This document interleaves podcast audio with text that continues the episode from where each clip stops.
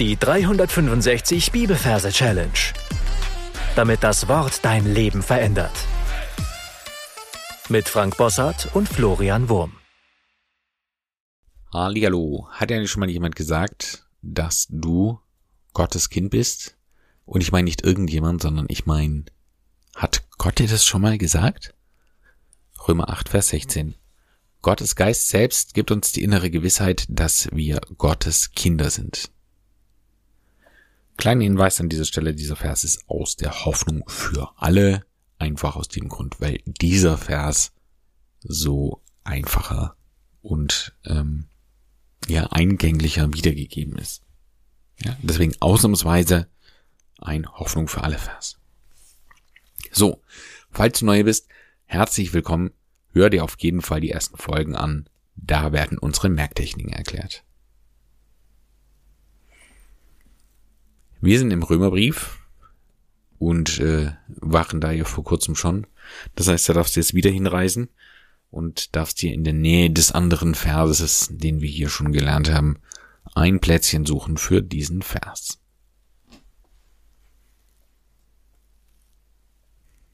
Wenn das getan hast, dann schauen wir uns die Referenz an. Wir haben Kapitel 8, Vers 16, arbeiten mit dem Majorsystem und übersetzen die 8 mit einem Pfau. In dem Wort Pfau haben wir das für die 8. Und die 16 übersetzen wir mit einer Tasche. In dem Wort Tasche haben wir das T für die 1 und das Sch für die 6. Also 1 und 6, 16.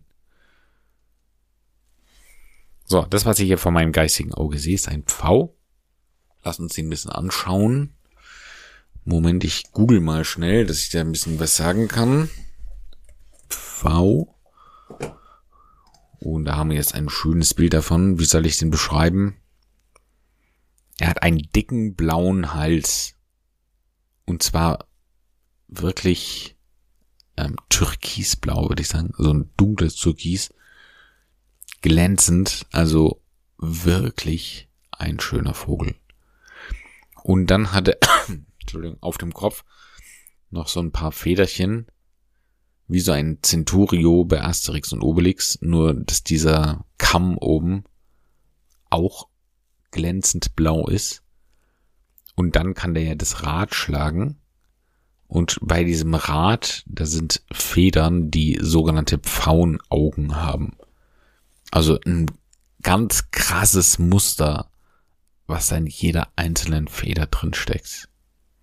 Wirklich ein imposanter Vogel, muss ich sagen. Also, so ein Vogel stellen wir uns vor. Und dieser Vogel hat eine glänzend leuchtende Damenhandtasche um den Hals hängen. Und wichtig sind hier die Größenverhältnisse. Ja, nicht, dass wir auf Kapitel 16, Vers 8 kommen. Ja, also wir haben einen großen Pfau und eine kleine Handtasche, die er um den Hals hängen hat. So, und jetzt kommen wir zum Vers, da heißt es, Gottes Geist selbst gibt uns die innere Gewissheit. Und da sehen wir jetzt, wie die Tasche sich etwas öffnet und aus der Tasche kommt ein goldener Thron heraus, der erst ganz klein ist und dann riesengroß wird und wahnsinnig Strahlkraft hat. Und auf diesen Thron kommt danach dann ein Geist. Und ich stelle mir den vor wie Pac-Man, so ein altes Computerspiel. Und er schwebt da über der Sitzfläche des Thrones. Ja, wichtig nur die Reihenfolge. Gottes Geist selbst gibt uns die innere und dieser Geist geht es hin und zieht an der Brust unseres Pfaus eine Schublade raus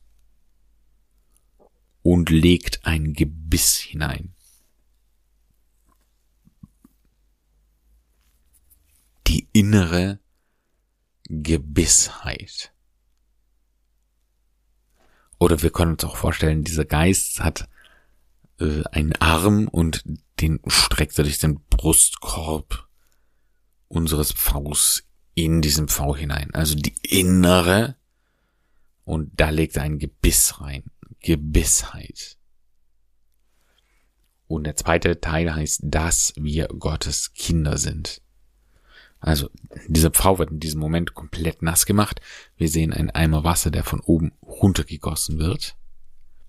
Wir sehen, wie die Federn schlaff runterhängen und wie überall Wasser runtertropft. Nass. Wir, Gottes, jetzt kommt wieder dieser Thron direkt vor unserer Gedankenkamera, also, ja, direkt davor. Ein Thron für Gott, unser Merkbild für Gott, Gottes Kinder. Und dann sehen wir, wie von der Seite Kinder auf diesen Thron raufhüpfen und da wild herumtollen. Gottes Kinder sind. Also nochmal. Wir sind an dem von dir ausgesuchten Merkort und da sehen wir einen Pfau. Und dieser Pfau hat eine glitzernde Damenhandtasche um. Tasche für 16, Pfau für 8. Aus dieser Tasche kommt ein goldener Thron hervor. Und danach als der Thron schon da war, schwebte plötzlich ein Geist über dieser Sitzfläche. Gottes Geist selbst gibt uns, ja, da können wir uns auch vorstellen, der Geist hat Hände und streckt die offenen Hände unserem Frau entgegen, gibt uns, ja, so diese, diese Geste, ich gebe dir etwas, etwas, gibt uns die innere, jetzt streckte die Hand in den Brustkorb, Gebissheit. Ja, vielleicht sehen wir auch die, diese Hand dann im Inneren, wie alles so dunkel ist, und dann öffnet er die Hand und dann klappert uns sein Gebiss entgegen. Ja, Gebissheit. Nass, er wird nass gemacht, nass. Wir Gottes, wieder dieser goldene Thron, Kinder sind. Ja, dann springen die Kinder drauf und tollen da herum. So, und jetzt bist du dran. Du darfst alles, was wir bisher besprochen haben, für dich noch einmal wiederholen und dann hören wir uns gleich wieder. Römer 8, Vers 16. Gottes Geist selbst gibt uns die innere Gewissheit, dass wir Gottes Kinder sind. Und dann zeige ich dir noch, wie man diesen Vers singen kann. Gottes Geist selbst gibt uns die innere Gewissheit, dass wir Gottes Kinder sind. Okay, nochmal, sing mit. Gottes Geist selbst gibt uns die innere Gewissheit, dass wir Gottes Kinder sind. Gottes Geist selbst gibt uns die innere Gewissheit, dass wir Gottes Kinder sind. Gottes Geist selbst gibt uns die innere Gewissheit, dass wir Gottes Kinder sind. Okay, schön ist nicht, aber zweckmäßig, du darfst es ein paar Mal gesungen wiederholen und dann deine Anmerkung einsingen. Gern darfst du den Vers auch mit in den Alltag nehmen. Das heißt, wenn du spazieren gehst oder sonst irgendeine stumpfsinnige Tätigkeit hast, kannst du das vor dich hinsingen, um diese Wahrheit dann noch tiefer in dein Herz zu bekommen. Und damit sind wir am Ende für heute.